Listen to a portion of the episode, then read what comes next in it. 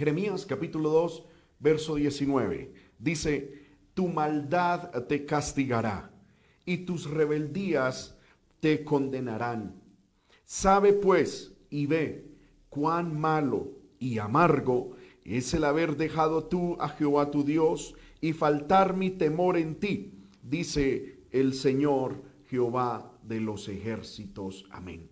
Le ruego que por favor me acompañe haciendo una oración al cielo, a nuestro Dios, para que Él mande su palabra y podamos ser bendecidos. Padre que estás en el cielo, en el nombre poderoso de Jesucristo, te doy gloria, honra y alabanza. Gracias Señor amado por estos maravillosos momentos que me concedes de estar con mis hermanos, con tu siervo, el reverendo Ignacio Inestrosa, su esposa, Señor amado, esta bella juventud, Señor, a quien tú le has dado también a pastorear. Yo pido, Señor amado, que esta, esta inquietud que has puesto en mi corazón, este pensamiento, Señor amado, que has puesto en mi mente, Señor, me permitas desarrollarlo y exponerlo con humildad, Señor amado, que pueda exponerlo con profundidad, pero también con gracia, Señor amado, y con fidelidad a ti. Ruego, Señor amado, que tu palabra haga el efecto, Señor, que tú quieres en cada uno de nosotros. Enos aquí, Señor, un puñado de jóvenes, un grupo de jóvenes, de hermanos, de hermanas, hambrientos de tu palabra, Señor, hambrientos de ese consejo, de ese pensamiento que solo proviene de tu corazón. Padre, que no haya pensamiento humano en esta palabra, que no haya, Señor, razonamiento, intervención humana en esta, Señor, predicación, que solo sea de tu corazón al corazón de tu pueblo. Ruego que primero me hables a mí, me des la gracia para también entender tu palabra, para practicarla, para asimilarla y también para exponerla, pero que a mis hermanos también, Señor amado, nos permitas oírla con claridad. Padre, por eso pone en mí la unción, el poder, la virtud y también toma, Señor, estos medios electrónicos para que podamos todos ser bendecidos. En el nombre de Jesús te lo pido y te doy gracias, Señor. Señor. Amén y amén. Gloria al nombre del Señor. Eh, hermano, sentido de parte del Señor, he sido impulsado a hablar eh, a los jóvenes, a los hermanos que nos escuchan, a todos los que en este momento nos ven y nos oyen eh, sobre el título El precio de la desobediencia o el costo de la desobediencia. Y a manera de introducción, hermano, quiero leer una noticia que hace algún tiempo salió en un periódico, la quiero leer textualmente. El 16 de abril de 1947 en Texas City ocurrió una violenta explosión, la cual fue considerada como la más grande que se había producido, aparte de las explosiones atómicas que se han efectuado. Tres barcos que contenían explosivos volaron por los aires y la población de Texas City fue inundada con flameantes desechos que destruyeron casi instantáneamente una fábrica de productos químicos valuada en 19 millones de dólares y produjo cientos de incendios. El reporte final, 551 muertos. 3 mil heridos graves y una pérdida de 50 millones de dólares por los daños producidos en los edificios. Todos estos perjuicios fueron causados por la desobediencia de un marinero, de un marinero que violando la prohibición expresa de no fumar, fumó y arrojó la colilla del cigarro sobre alguna cosa inflamable. Entonces se produjo un pequeño incendio que se comunicó a los depósitos de municiones y después vino la catástrofe. Todo por la desobediencia de un solo hombre. Hermano, he sentido de parte del Señor compartir con ustedes esto de la desobediencia porque soy un firme convencido de que Dios tiene planes con la juventud.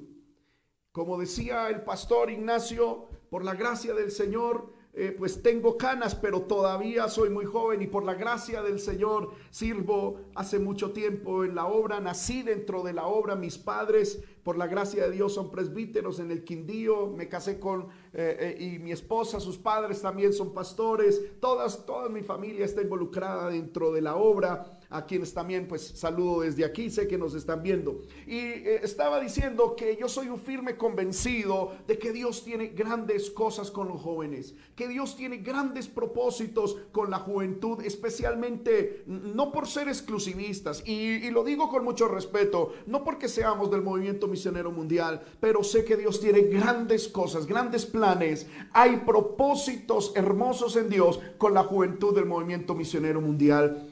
Recuerdo, hermano, que desde hace eh, muchos años, Amén. Desde que tendría unos 15, 16 años, el Señor me ha permitido ir a retiros, a campamentos, a ayunos, actividades de jóvenes. Y en cantidad de ocasiones el Señor decía, voy a traer un avivamiento a Colombia, voy a traer un despertar, voy a hacer algo grande en medio de la juventud. Eh, estoy preparando a la juventud para llevar a cabo mis planes en esta nación y aún fuera de esta nación. Y nosotros, hermanos, no, eh, en ese tiempo eh, visualizábamos y nos imaginábamos y yo siempre he creído a la voz del Señor y yo le decía, Señor, cuenta conmigo, cuenta conmigo. Y Dios siempre ha hablado a la juventud que tiene grandes propósitos, grandes eh, metas, grandes planes con nosotros. déjeme recordar, no lo tenía aquí preparado, pero eh, hace algún tiempo, hace algunos años, estaba en Bogotá, en una de las iglesias del Movimiento Misionero Mundial. Eh, me invitaron a participar de un evento de jóvenes y, en el culto de preapertura para el campamento. Eh, eh, me habían invitado a mí a predicar, pero llegó la noticia, la grata noticia de que a esa iglesia había llegado y a Bogotá había llegado el reverendo Carlos Guerra. Eh, lo digo con mucho respeto, obviamente Coca-Cola mata tinto y le dijeron a él que predicara y para mí fue un tremendo honor, una tremenda bendición poder escuchar a ese hombre de Dios. Él predicó, hermano, y, bueno, amén. Eh, eh, yo estaba ahí en esa predicación. Eso fue en, en el barrio Olarte, donde el pastor reverendo Ortiz, gloria al nombre del Señor. Y estábamos ahí. Eh, y de un momento a otro, eh, el pastor, en medio de la predicación, el pastor Carlos Guerra, empezó a predicar y, y, un momento a otro quedó callado. Y, todos estábamos expectantes. Y él, y él empezó a narrar una experiencia que Dios le estaba dando en ese momento. Y recuerdo, hermano, yo creo que a mí jamás se me va a olvidar tal cosa. Recuerdo que el pastor eh, empezó a describir la experiencia que Dios en el momento le estaba dando. Y él decía, Veo una situación difícil para Bogotá, para Colombia. Veo una situación triste, veo una situación muy lamentable. Veo una situación como si fuese terremoto, veo un ambiente como si fuese de guerra o terremoto, algo terrible. Veo a Bogotá muy mal, veo muy mal. Y todos empezamos, hermanos, como a llorar y a decir, Señor, eh, eh, eh, ¿qué estará sucediendo? Cuando de un momento a otro el pastor empieza a decir, pero ¿qué veo? Y empieza a gritar, pero ¿qué veo? ¿Qué veo? Y entonces empieza a decir, veo llamas, veo llamas, veo gente encendida. Y de pronto decía, son jóvenes, son jóvenes del movimiento misionero mundial, son adolescentes del movimiento misionero mundial, que están saliendo ungidos, que están saliendo llenos de la gloria de Dios, que están saliendo encendidos por el Espíritu Santo. Y dice, ¿y qué veo que hacen estos jóvenes? Están levantando paralíticos, están resucitando muertos, están trayendo están evangelizando, están avivando, están trayendo vida en medio del caos, están trayendo algo poderoso en medio de esta situación.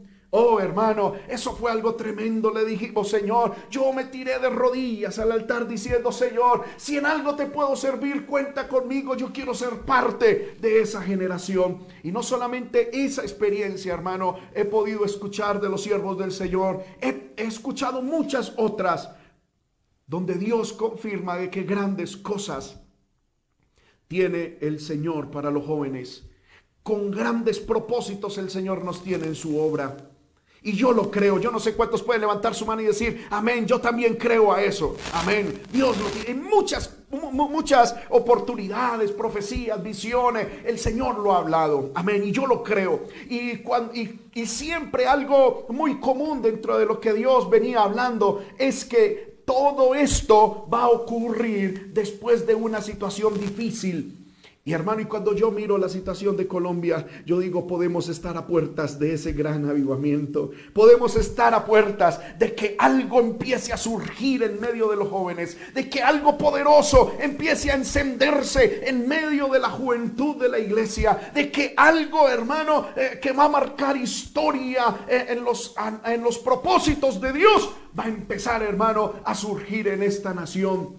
Aleluya. Pero me temo también, hermano, de que muchos jóvenes en medio de esta situación estemos un poco descuidados, estemos un poco desubicados, que de pronto la situación en la que estemos viviendo no nos tenga listos para el momento de la visitación, que eh, de pronto por la situación política, económica en la cual estamos inmersos, amén, nos encuentre descuidados, desubicados, totalmente eh, eh, fuera de base, como se dice popularmente, del propósito y del tiempo histórico en el cual estamos viviendo. Y hermano, y ahí es donde orando al Señor, Dios puso en mi corazón diciéndome, hay mucho joven que anhela mi gloria, que anhela mi presencia, pero les falta obediencia. Porque cuando venga el avivamiento que Dios quiere tener, cuando Dios traiga o cuando llegue el tiempo del avivamiento que Dios quiere derramar, cuando llegue el momento, el, el momento oportuno, clave, el, día cero del avivamiento, Dios va, tiene que contar y quiere contar no solamente con una juventud ungida, no solamente con una juventud santa, sino con una juventud obediente con una juventud que cuando Dios diga a la calle, vayamos a la calle. Que cuando Dios diga ponga manos allí, pongamos manos allí. Y yo quiero decirle algo, hermano y hermana, es que hay mucho joven dentro de la iglesia que en medio de esta situación se ha mantenido firme. Y, alabo a Dios por la vida de estos jóvenes, no solamente de allí de Fontibón, sino de todas partes en Colombia que se ha mantenido. Tristemente unos han decaído, se han descarriado, se han enfriado, pero otros por la gracia de Señor. Permanecemos ahí todavía con, con deseos, con el fuego de Dios en nuestro corazón ardiendo. Aleluya. Y bendito sea el Señor por eso. Pero hoy, más que nunca, tenemos que aprender a ser obedientes, aprender a ser sometidos, aprender a ser dirigidos por la mano del Señor por la voz de Dios. Hoy los jóvenes tenemos que aprender a poner a un lado nuestros sentimientos, poner a un lado nuestras visiones si es necesario, si es necesario aún hasta morir a nosotros mismos para que el propósito y la voluntad de Dios se haga en nuestra vida, se realice en nuestra vida. Porque hermano, el no obedecer a Dios es malo y amargo para nosotros. Y por eso he querido hablar bajo ese título, el precio de la desobediencia. ¿Y qué mejor personaje bíblico para ilustrar el precio de la desobediencia que el primer rey que tuvo Israel, Saúl? Quiero que por favor me acompañe al primer libro de Samuel, el capítulo, Gloria al poderoso nombre del Señor, el capítulo 10, eh, capítulo 9. Mm, por cuestiones de tiempo y para no ser eh, muy extenso en esta enseñanza, pues les quiero eh, eh, resumir. La Biblia nos enseña de que el pueblo de Israel no tenía rey.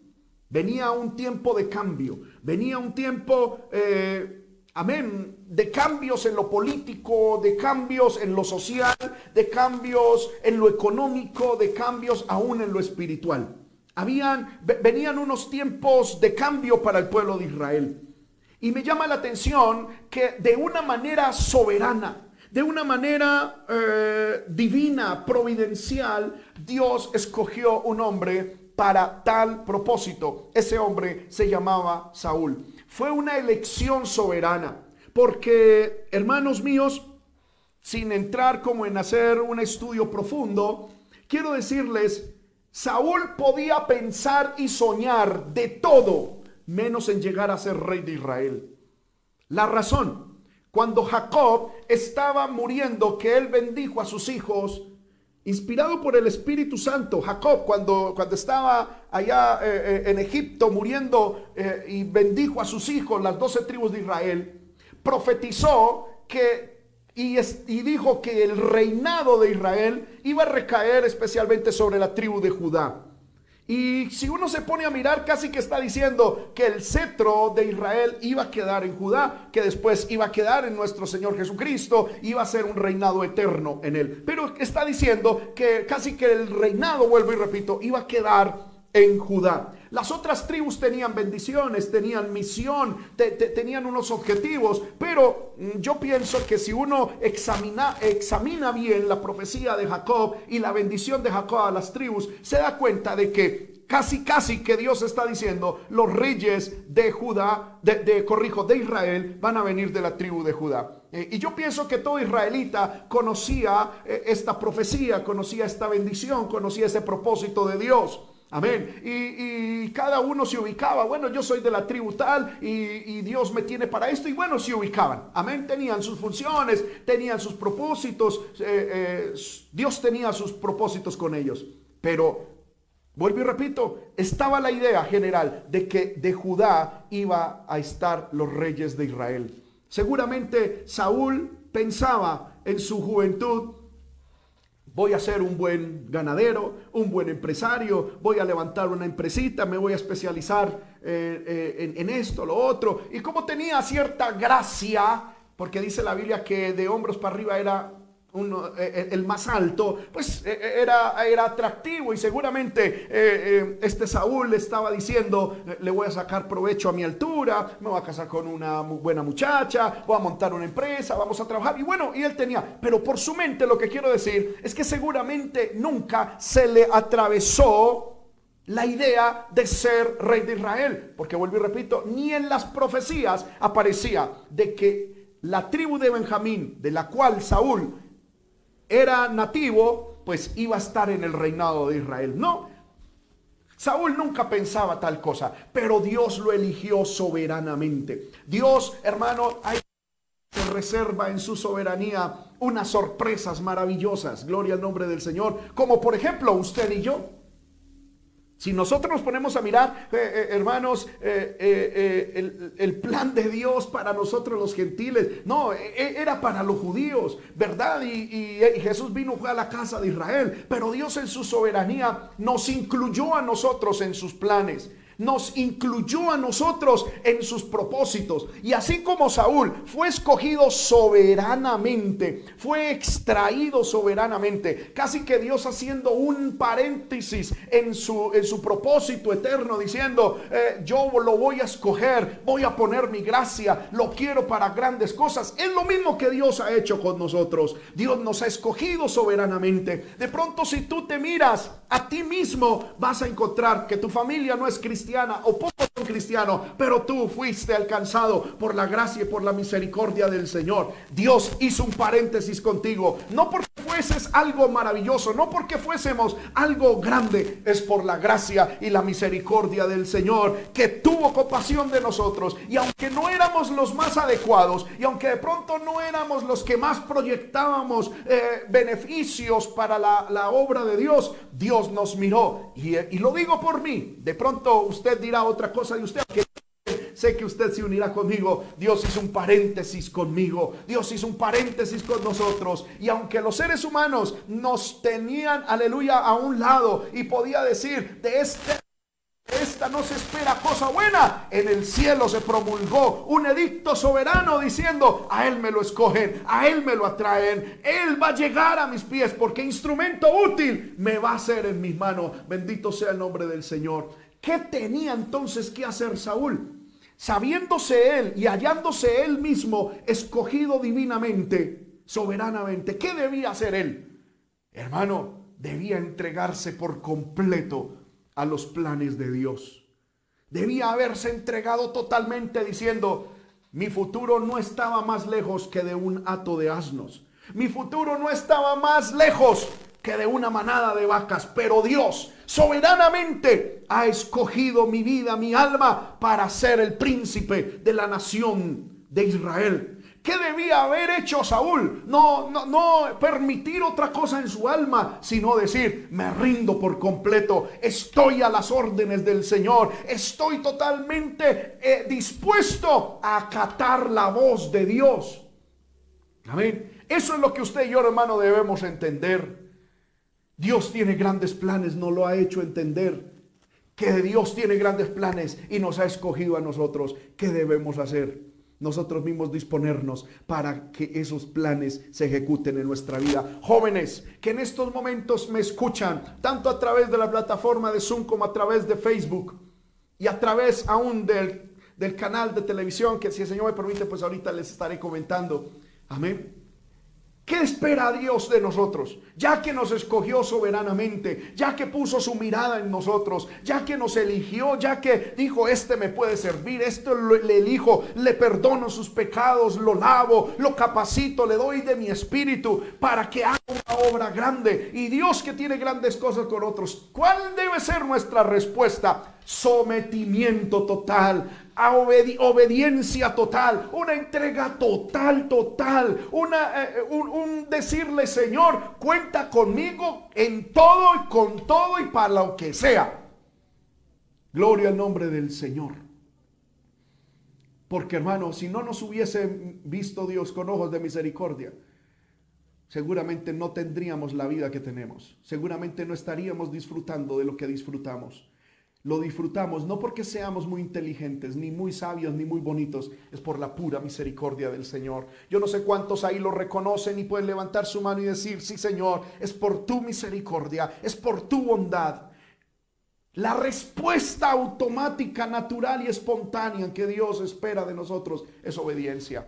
Lo mismo esperaba de Saúl. Me llama la atención que cuando Saúl escogió por, eh, corrijo, Samuel escogió por mandato de Dios a Saúl, en el libro de Primera de Samuel capítulo 10, después de que Saúl fue ungido, dice la Biblia, eh, el versículo 2, Samuel le da unas instrucciones a Saúl y le dice, hoy, después de, después que te hayas apartado de mí, hallarás dos hombres junto al sepulcro de Raquel, en el territorio de Benjamín, en Celsa, los cuales te dirán, las asnas que habías ido a buscar se han hallado. Tu padre ha dejado ya de inquietarse por las asnas y está afligido por vosotros diciendo, ¿qué haré acerca de mi hijo? Y luego que de allí sigas más adelante y llegues a la encina de Tabor, te saldrán al encuentro tres hombres que suben a Dios en Betel, llevando uno tres cabritos, otro tres, tres tortas de pan y el tercero una vasija de vino, los cuales Luego que te hayan saludado, te darán dos panes, los que tomarás de la mano de ellos. Después de, estas, de esto, llegarás al collado de Dios donde está la guarnición de los filisteos. Y cuando entres allá en la ciudad, encontrarás una compañía de profetas que descienden del lugar alto y delante de ellos salterio, pandero, flauta y arpa y ellos profetizando. Entonces el Espíritu de Jehová vendrá sobre ti con poder y profetizarás con ellos y serás mudado en otro hombre. Escuche esto. Y cuando te hayan sucedido estas señales, haz lo que te viniere a la mano, porque Dios está contigo. Luego bajarás delante de mí a Gilgal. Entonces descenderé yo a ti para ofrecer holocaustos y sacrificar ofrendas de paz. Espera siete días hasta que yo venga a ti y te enseño lo que has de hacer. Hermanos míos, encontramos que Samuel le dio a Saúl unas señales que le iban a acontecer. Y por último le dio una orden. Después de que te acontezca todas estas señales, le dijo Samuel a Saúl, desciende a Gilgal y espérame siete días para que ofrezcamos sacrificios y ofrendas de paz. Me llama la atención, hermano, que todas las señales, si usted eh, eh, sigue leyendo el capítulo 10 de, de Primera de Samuel, usted va a encontrar de que todas las señales que el profeta le dijo se cumplieron.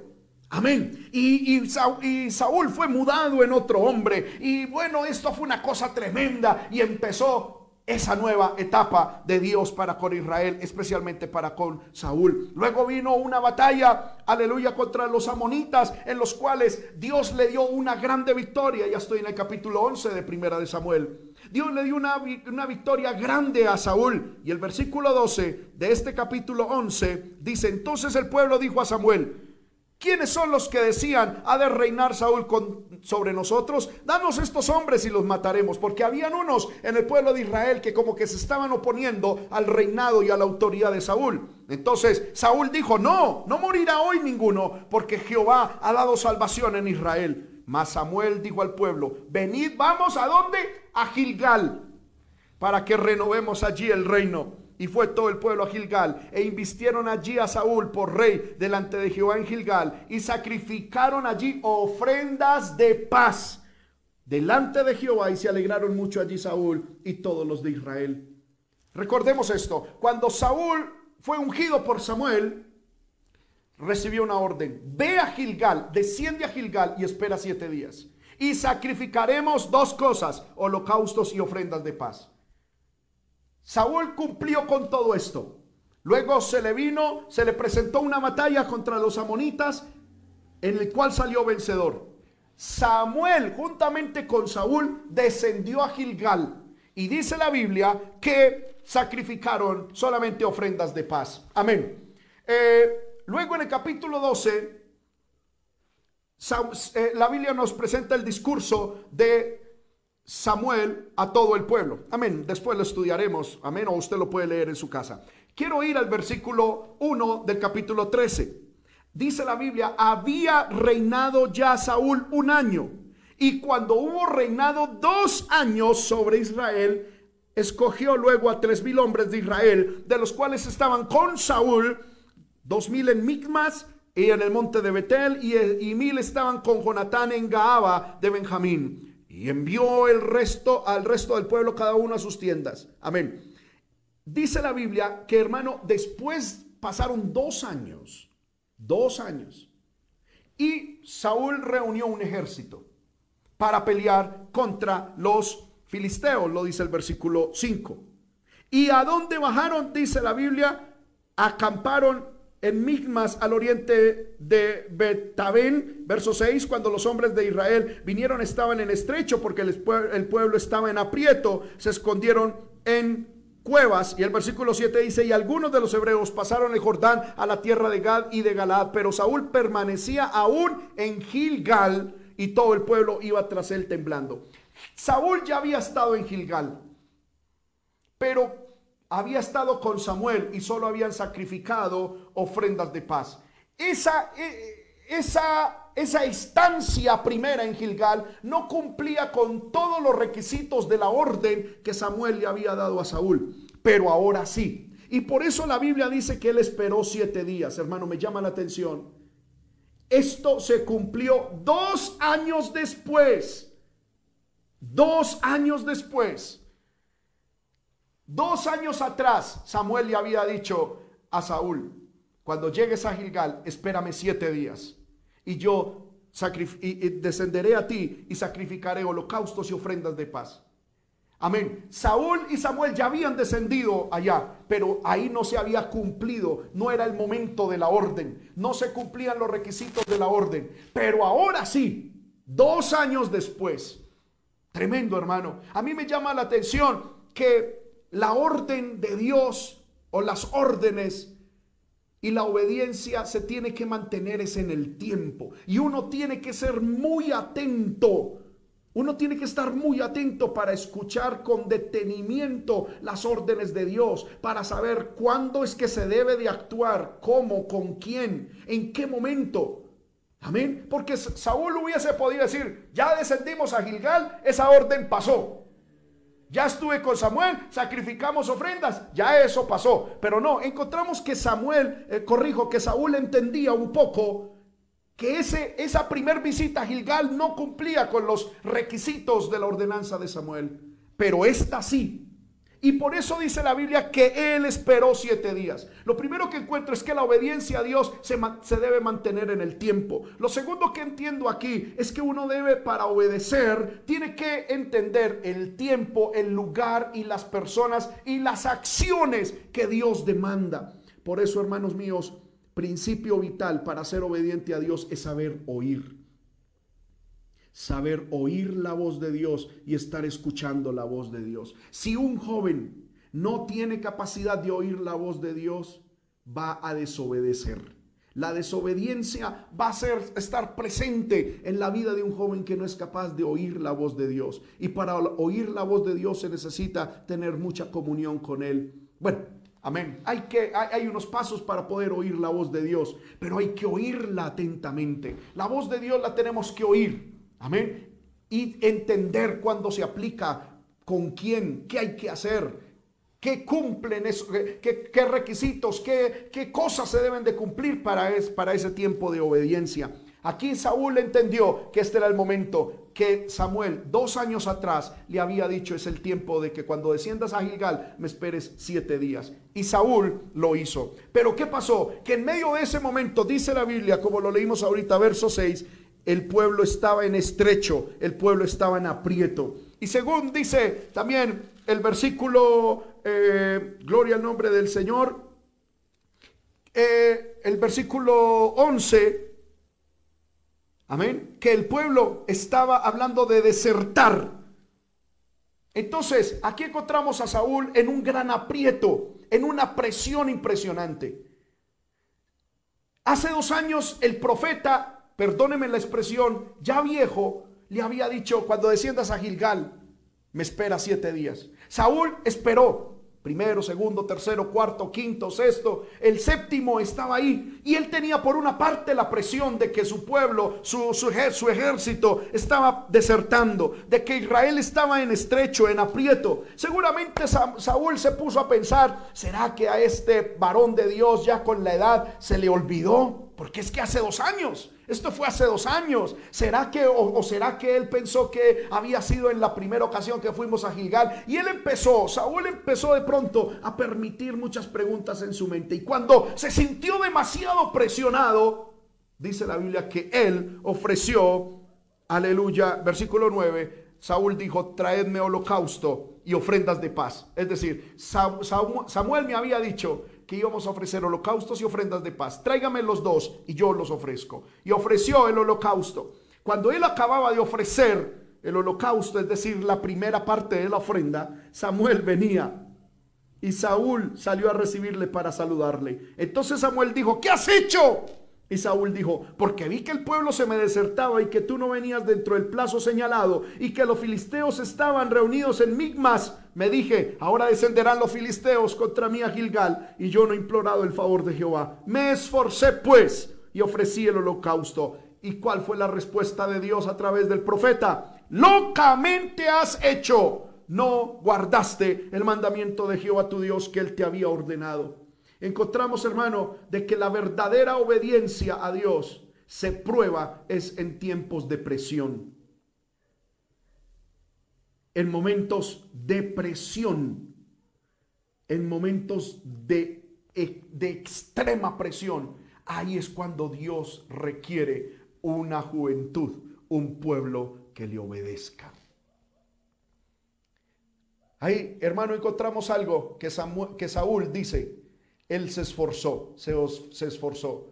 Qué tremendo cuando muchos de nosotros podemos esforzarnos, pero para desobedecer. Nos esforzamos para ir en contravía. Nos esforzamos para hacer lo opuesto de lo que Dios espera. Nos esforzamos no para esperar en Dios, sino para dejarnos llevar por las circunstancias. Jóvenes que me escuchan en estos momentos, Estamos viviendo momentos de presión, estamos viviendo momentos de angustia, momentos de miedo, así como como Saúl tenía al frente los enemigos, tenía una situación que, podía venir sobre él y rumores venían, eh, eh, eh, noticias iban y venían, mientras aquí se iban, allá el ejército enemigo se podía fortalecer. Y él estaba en una tremenda situación, no podemos hacer nada, Dios dijo que esperara, pero ¿será que sí? ¿Será que espero? ¿Será? ¿Ah, qué hago? Y dice la Biblia que se esforzó para desobedecer. Cuando él vino, el profeta Samuel se le apareció a Saúl, le dijo, locamente has hecho. Me llama la atención que Dios no justificó la desobediencia de Saúl por la presión que estaba viviendo, porque nada, nada, hermanos míos, nada justifica la desobediencia del pueblo de Dios, nada. Yo no puedo decir, es que desobedecí porque soy joven, es que desobedecí porque es que no estamos asistiendo al culto, es que eh, estoy desobedeciendo porque es que eh, yo estaba acostumbrado a ciertos programas en la iglesia, es que yo estoy o desobedecí o me desubiqué o perdí mi vida espiritual. No hay nada que justifique la desobediencia, nada.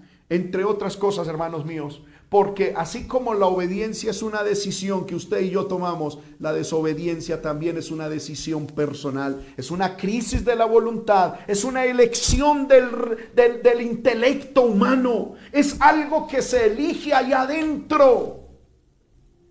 Amén obedecemos o desobedecemos y nosotros somos los culpables de tal cosa. Somos los responsables de obedecer o desobedecer. Y la Biblia dice que esta desobediencia, primer desobediencia, a Saúl le costó la permanencia en el reino. Dios dijo, versículo, aleluya, 14, eh, tu reino no será duradero. Jehová se ha buscado otro varón. Cuando nosotros somos desobedientes, la consecuencia número uno es que Dios nos reemplaza. Un joven desobediente es un joven reemplazable. Un cristiano es un cristiano reemplazable, fácilmente reemplazable. Amén. Yo le quiero decir algo, hermano. Usted y yo no somos indispensables en la obra de Dios y en los propósitos de Dios, pero sí muy importantes. Somos muy importantes, no somos indispensables, pero sí muy importantes. Y Dios te ha llamado y tiene planes contigo y eres muy importante en los planes de Dios. Pero que no somos obedientes, que no no entendemos, no oímos la voz de Dios y no aplicamos nuestro corazón para la obediencia. Esa desobediencia nos hace fácilmente ser reemplazables. Bendito sea el nombre del Señor. Y es hora de que nosotros, hermano, también cuidemos nuestro puesto. Se lo digo con mucho respeto. Cuidemos, hermano, el ministerio y lo que Dios nos ha dado. Cuidemos el plan de Dios en nuestra vida. Y como un joven cuida lo que Dios le ha dado, con obediencia. Obediencia. Obediencia al Señor. Por favor, unos capítulos más adelante para seguir estudiando la vida de Saúl. Capítulo 15. Samuel vuelve a tener otro encuentro con el rey Saúl y le dice, Jehová te manda una palabra, versículo 2, yo castigaré lo que hizo Amalek a Israel al oponérsele en el camino cuando subía a Egipto. Verso 3, mire la orden que recibió Saúl. Ve pues y hiere a Amalek y destruye todo lo que tiene. No te apiades de él. Mata a hombres, mujeres, niños y aún a los de pecho vacas, ovejas, camellos y asnos. La orden era clara, acabar con todo. La razón de esta orden, pues hermano, sería tema de otra enseñanza. La cuestión es que Amalek voluntariamente se había puesto, digámoslo así, en las manos de Satanás para ser obstáculo directo en el plan de Dios con Israel. Amén. Y, ellos habían, se, habían levantado contra Israel y habían sido eh, un tropiezo para Israel cuando estaban en el desierto. Y Dios dijo, pues llegó la hora de castigar esa elección de, de, Amalek. Amén. Y esa, esa posición y esa acción. Y le dijo Saúl, te voy a encomendar una misión. Acaba con todo. Era claro. Yo pienso que, hermano, esa orden no, no, debía uno estudiar griego ni hebreo para estudiar la profundidad de esa, de esa orden. Era clara, era sencilla. Amén. ¿Qué hizo Saúl? Convocó al pueblo y les pasó revista. Amén. Sacó una cantidad de soldados. Y dice versículo 6, dijo Saúl a los eneos, idos apartaos y salid entre Amalek para que no os destruya juntamente con ellos. Me llama la atención que la Biblia incluye que Saúl dijo a los ceneos, apartaos dentro de los de Amalek. ¿Sabe por qué la Biblia incluyó esa partecita? Eso significa de que Saúl sí entendió la orden de Dios y entendió el motivo por el cual Dios lo enviaba a destruir a Amalek. Amalek se había opuesto a Israel. La orden era contra Amalek. Y entonces Saúl llega y dice a los ceneos, un pueblo amén, un pueblo, una tribu, amén, nómada que estaba cerca de los, de los amalecitas, les dijo, ustedes apártense por favor, nuestro problema no es con ustedes, el problema es con Amalek. Entonces, entonces por favor apártense. Eso indica de que Saúl sí entendió la orden y entendió el propósito de la orden. Pero ¿qué hizo Saúl? Verso 7. Saúl derrotó a los amalecitas desde Avila hasta llegar a Sur, que está al oriente de Egipto y tomó vivo a Agab, rey de Amalek, pero a todo el pueblo mató a filo de espada. Y Saúl y el pueblo perdonaron a Agag y a lo mejor de las ovejas y del ganado mayor y de los animales engordados, de los carneros, de todo lo bueno, y no lo quisieron destruir, mas lo que era vil y despreciable destruyeron. Aquí encontramos, Saúl había entendido, vuelvo y repito, había entendido el propósito de Dios, había entendido la orden, el propósito de la orden. Pero él, y él se puso a preguntarle al pueblo a ver qué hacía. Y en vez de cumplir, aquí tenemos algo hermano muy importante. En vez de cumplir literalmente lo que Dios le había ordenado, Saúl hizo algo que hacían los reyes en su época. Cuando un rey iba y cautivaba a otro rey, para él mismo llenarse de gloria, y para él mismo mostrar como la magnitud de su victoria, se llevaba vivo al rey, al rey cautivo para que fuese su sirviente en, su propio reino o para matarlo a vista de sus propios de, de, su propio pueblo. Y esto de una otra manera era una acción que enviaba un mensaje de terror a los otros reyes y de supremacía de poder y autoridad a sus súbditos. ¿Qué hizo Saúl? En vez de darle la gloria a Dios, de obedecer por darle la gloria a Dios, en vez de haber aprendido de la lección anterior, no, dijo, este es un momento, perdóneme lo que voy a decir, yo pienso que Saúl dijo, aquí Dios me da un papayazo para yo, ¿verdad? Mostrarme como alguien interesante, poderoso. Voy a hacer lo mismo que hacen los demás. Hermanos míos, no es tiempo de copiarle a nadie, es tiempo de obedecer la palabra de Dios tal y como nos la ha entregado. Dios no quiere jóvenes que se copien de métodos paganos. Dios no quiere jóvenes que se copien de métodos de otras partes. No. Dios quiere es gente que le obedezca a Él que tenga sus palabras en alta estima, que tengan sus palabras y que literalmente estén dispuestos a obedecer, aunque eso los vuelva impopulares, aunque eso los vuelva eh, como contrarios a la posición y a la visión secular. Dios está esperando gente que le obedezca por encima de sus intereses propios. Me llama la atención que lo que hizo Saúl, que perdonar a Agab y perdonar a lo mejor y a lo más engordado de Amalek era el orgullo. Lo que lo llevó fue el orgullo. Amén. La razón, dice la Biblia, verso 11. Jehová le dice a Samuel, me pesa haber puesto por rey a Saúl, porque se ha vuelto en pos de mí y no ha cumplido mis palabras. Y se apesadumbró Samuel y, y clamó a Jehová tocante eh, toda aquella noche. Luego dice la Biblia, madrugó luego Samuel para ir a encontrar a Saúl por la mañana. Y fue, dado aviso a Samuel diciendo, Saúl ha venido a Carmel. Mire esto, Saúl ha venido a Carmel y se levantó un monumento.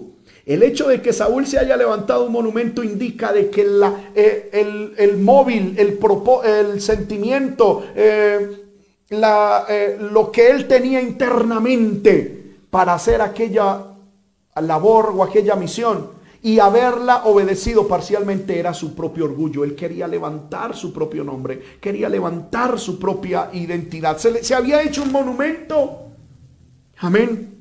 Dice la Biblia y dio la vuelta y pasó delante y descendió a Gilgal. Es decir, él se estaba pavoneando, amén, con aquel monumento, diciendo y mostrando qué gran cosa había encontrado o había hecho. Vino pues Saúl, Samuel a Saúl y le dijo, bendito seas tú de Jehová. Yo he cumplido Saúl le dijo a Samuel, yo he cumplido la palabra de Jehová. Qué tremendo esto, hermano. Qué tremendo es que cuando una persona es desobediente, generalmente piensa que no lo es y se muestra como alguien obediente. Luego empieza a justificar, ¿verdad? Cuando ya Samuel confronta a Saúl, él empieza a justificar que fue el pueblo el que lo perdonó. La Biblia nos dice que fue él y el pueblo. Pero aquí, el versículo 15, Saúl dice, fue el pueblo el que perdonó lo mejor de las ovejas, de las vacas. Y dijo, y el propósito es para sacrificar a Jehová. Amén. Y me, me llama también la atención que la persona que es desobediente sabe que se ha desvinculado de Dios. Por eso dice, para sacrificarlas a Jehová, tu Dios. No dice a Jehová nuestro Dios o a Jehová mi Dios, sino a Jehová tu Dios. La persona que ha desobedecido sabe que se ha desvinculado de Dios. pero lo demás lo destruimos. Aquí encontramos una, una, una obediencia parcial. Hermanos míos, es fácil obedecer a Dios destruyendo lo que es despreciable, lo que es vil, lo que a nosotros no nos gusta. Pero qué difícil es matar lo que hemos engordado, lo que es bonito, lo que es aparente, lo que nos ayuda en nuestra imagen, en nuestra autovalía, lo que nos aporta algo a nosotros. Qué difícil es obedecer a Dios cuando nos pide eso. Ahora yo le quiero decir, una obediencia incompleta es una completa desobediencia. Samuel dijo, déjame declararte lo que Jehová ha dicho esta noche. Y él respondió, di. La cuestión fue que la primera desobediencia le costó el reino. La segunda desobediencia le costó en primera instancia que fue desechado por Jehová. Ya no solamente como rey, sino como persona. Pero empezaron, hermano, a, se desarrollaron otras situaciones.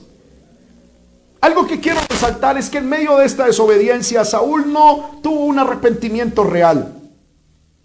Pero lo que Saúl tenía era deseos de aparentar. La Biblia dice que Saúl le dijo a Samuel, acompáñame para que adoremos. Versículo 25, vuelve conmigo para que adore a Jehová. Hay adoradores que son desobedientes. Hay adoradores que pueden públicamente adorar, pero que en lo privado son desobedientes. Bueno, hermano, Dios no se agradó de eso. Quiero resumir, amén, y quiero ya ir finalizando.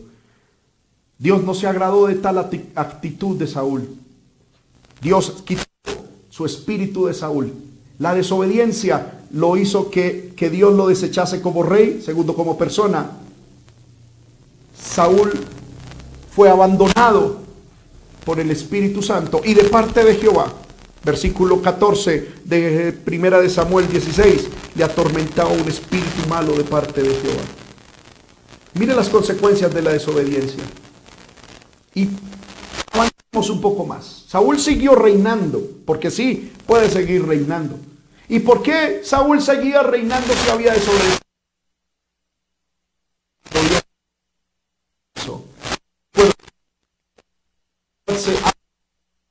Reemplazables. Luego dice la Biblia al final de Primera de Samuel. Dios había dicho a, Saúl, acaba con todos los amalecitas. Versículo, capítulo 31 encontramos la muerte de Saúl.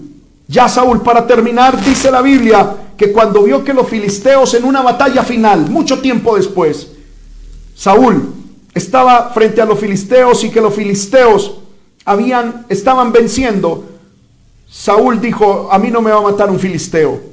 Entonces le dijo a su escudero que lo matara. El escudero eh, eh, tuvo gran temor y no lo hizo. Entonces dice la Biblia que Saúl cogió su espada y se arrojó. Se mató, eh, se suicidó, pero con tal suerte de que ni pudo matarse él mismo. Totalmente. Porque la Biblia dice en primera, en segunda de Samuel capítulo 1, que un amalecita, es decir, un descendiente del pueblo que él debió haber acabado hace mucho tiempo, apareció por allí. Y dice la Biblia que Saúl le dijo, mátame. Y entonces él, hermano, se arrojó sobre Saúl y lo mató. Si Saúl hubiese obedecido aquella orden, hermanos míos. Esto, esta crisis que Saúl vivió, no nunca lo hubiera vivido. Ahorita estaba orando, hermano, y el Señor me decía, es que lo que tú no matas en tu vida por la desobediencia, eso después te matará a ti. Estamos viendo el precio y las consecuencias de la desobediencia. Cuando nosotros no destruimos y no obedecemos a Dios, nuestra desobediencia nos matará a nosotros. Y aquí encontramos a una malecita. Segunda de Samuel capítulo 1. Gloria al nombre del Señor. Matando al rey Saúl. Pero allí no quedó todo. Llama la atención esto, hermano. Que los efectos violencia no llegaron allí. Los amalecitas terminaron matando a Saúl. Pero allí no quedó todo, porque 550 años después, cuando, hermano, el pueblo de Israel estaba eh, eh, bajo el imperio persa, apareció un hombre llamado Amán Agagita.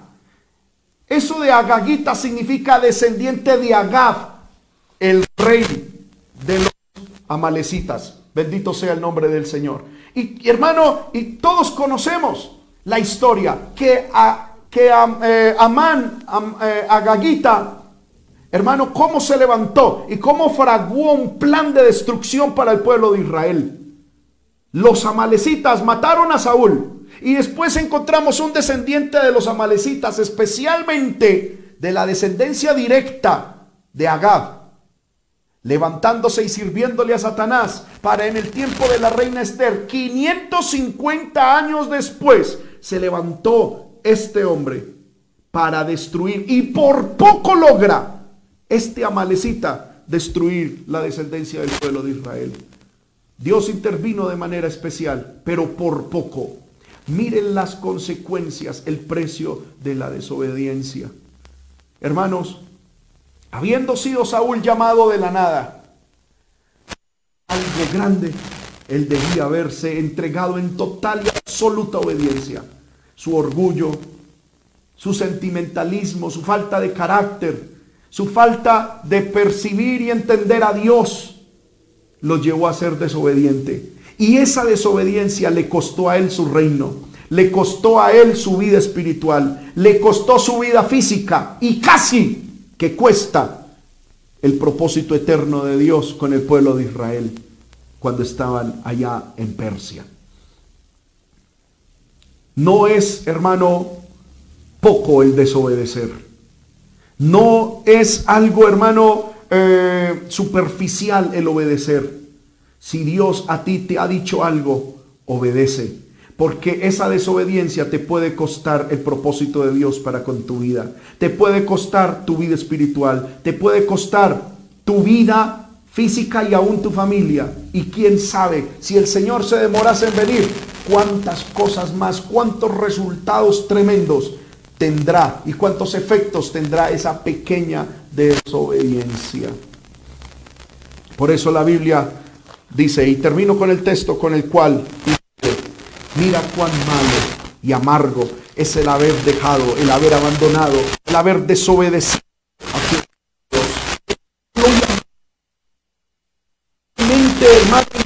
eh, aleluya, deprimente. Y desobedecer al Señor.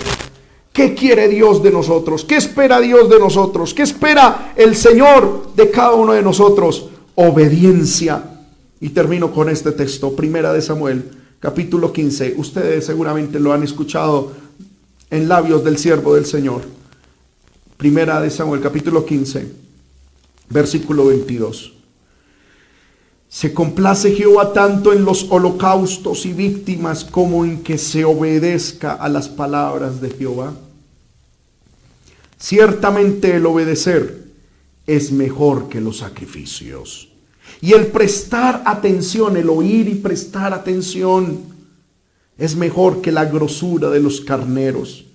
Porque como pecado de adivinación es la rebelión. Y como ídolos e idolatría, la obstinación. Hermanos míos, estamos en un tiempo crucial, difícil en lo político, en lo social, en lo económico pero también estamos en un tiempo de cambios espirituales.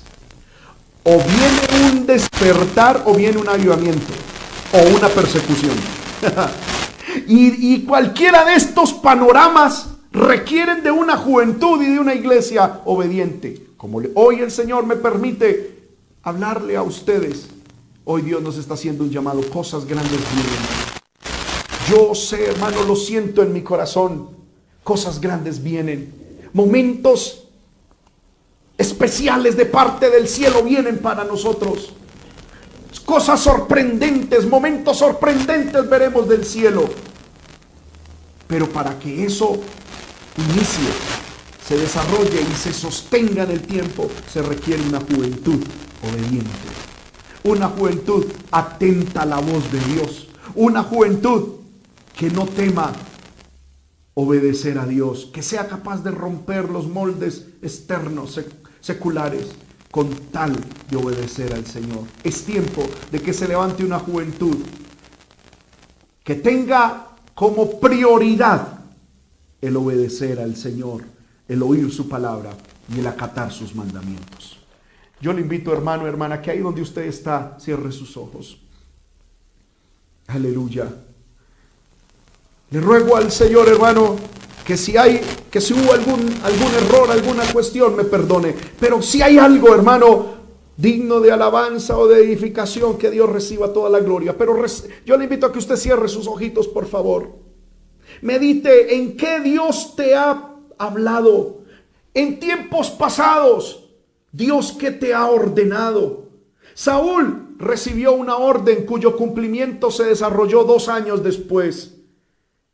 ¿Qué Dios viene hablándote? ¿Qué Dios viene diciéndote aún años pasados? ¿Qué Dios viene tratando en tu corazón concerniente a la oración, concerniente al ayuno, concerniente a ciertas amistades, a ciertas actitudes? ¿Qué es lo que Dios te ha hablado concerniente a la música, al servicio, a que entregues algún sentimiento? Oh, aleluya. ¿Qué Dios te ha hablado? ¿Cuál ha sido la voz de Dios? Muchas veces nosotros le decimos, Señor, úsame, Señor, úngeme. Y oramos y ayunamos, Señor, úsame, úngeme. Y amén, eso está bien. Dios ha oído tu oración y lo quiere hacer. Pero la obediencia es fundamental para lo que Dios quiere y está haciendo. Hoy la pregunta que del cielo retumba para todos nosotros es, ¿qué harás? ¿Serás como Saúl, no obedeciendo o obedeciendo parcialmente? ¿O seremos de aquella generación que se levanta en obediencia al Señor? Que renuncia a lo que tenga que renunciar, no solamente a lo vil y a lo despreciable, sino también a lo gordo, a lo bonito y a lo que nos puede aportar. Vamos hermano, levante sus, sus manos si puede en estos momentos y vamos a orar. Padre que estás en el cielo. En el nombre poderoso de Jesús, he predicado, Señor, y he compartido con mis hermanos la palabra que has puesto, Señor, en mi corazón. Señor amado, la he dado, Señor, Padre, con la sencillez y el temor tuyo, Señor, en mi vida. Yo pido, Padre, que esta palabra quede grabada en nuestro corazón.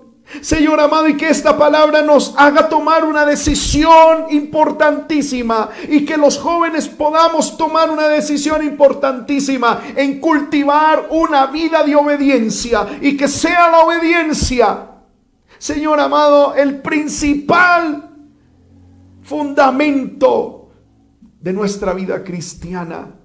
Señor amado, porque el presentar sacrificios sin obediencia te es abominable. El orar sin obediencia es abominable. Señor, el pedir unción sin obediencia es abominable. Por lo tanto, Señor, hoy delante, Señor, de tus siervos y delante de este pueblo y delante de los jóvenes, yo te pido, Señor, que me ayudes y que nos enseñes a ser obedientes por sobre todas las cosas. Que todo atismo de orgullo, de prepotencia, que todo, Señor, eh, programación diabólica, satánica, que se haya querido incrustar en nuestra mente para ir en contra de tu voluntad, para ir en contra de tus designios, para ir en contra de tu diseño, para ir en contra de ti y desobedecer, sea arrancada. Yo pido que tu palabra, Señor, y tu espíritu toque las estructuras internas más profundas de nosotros, Señor, los jóvenes para que puedas, se pueda levantar una generación obediente, una generación sometida, una generación, Señor amado, con la cual puedas contar, una generación con la cual puedas iniciar grandes cosas, mantener y sostener en el tiempo ese avivamiento y ese plan que tú tienes, Señor, destinado para esta nación, para el mundo, según tu voluntad. Aquí estamos, Señor. Aquí estamos, aquí estamos. Yo pido, Señor, que no mires a otro lugar del mundo. Aquí estamos. Mira, Señor, los jóvenes de Fontibón. Mira los jóvenes de Sogamoso. Mira los jóvenes de Colombia, Señor.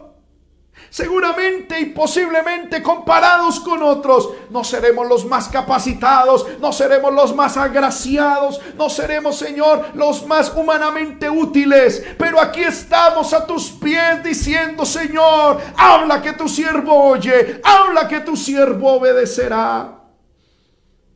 Sin reservas, sin justificaciones, habla. Aquí hay un ejército de jóvenes Señor amado, que amamos tu palabra y que obedecemos tu palabra.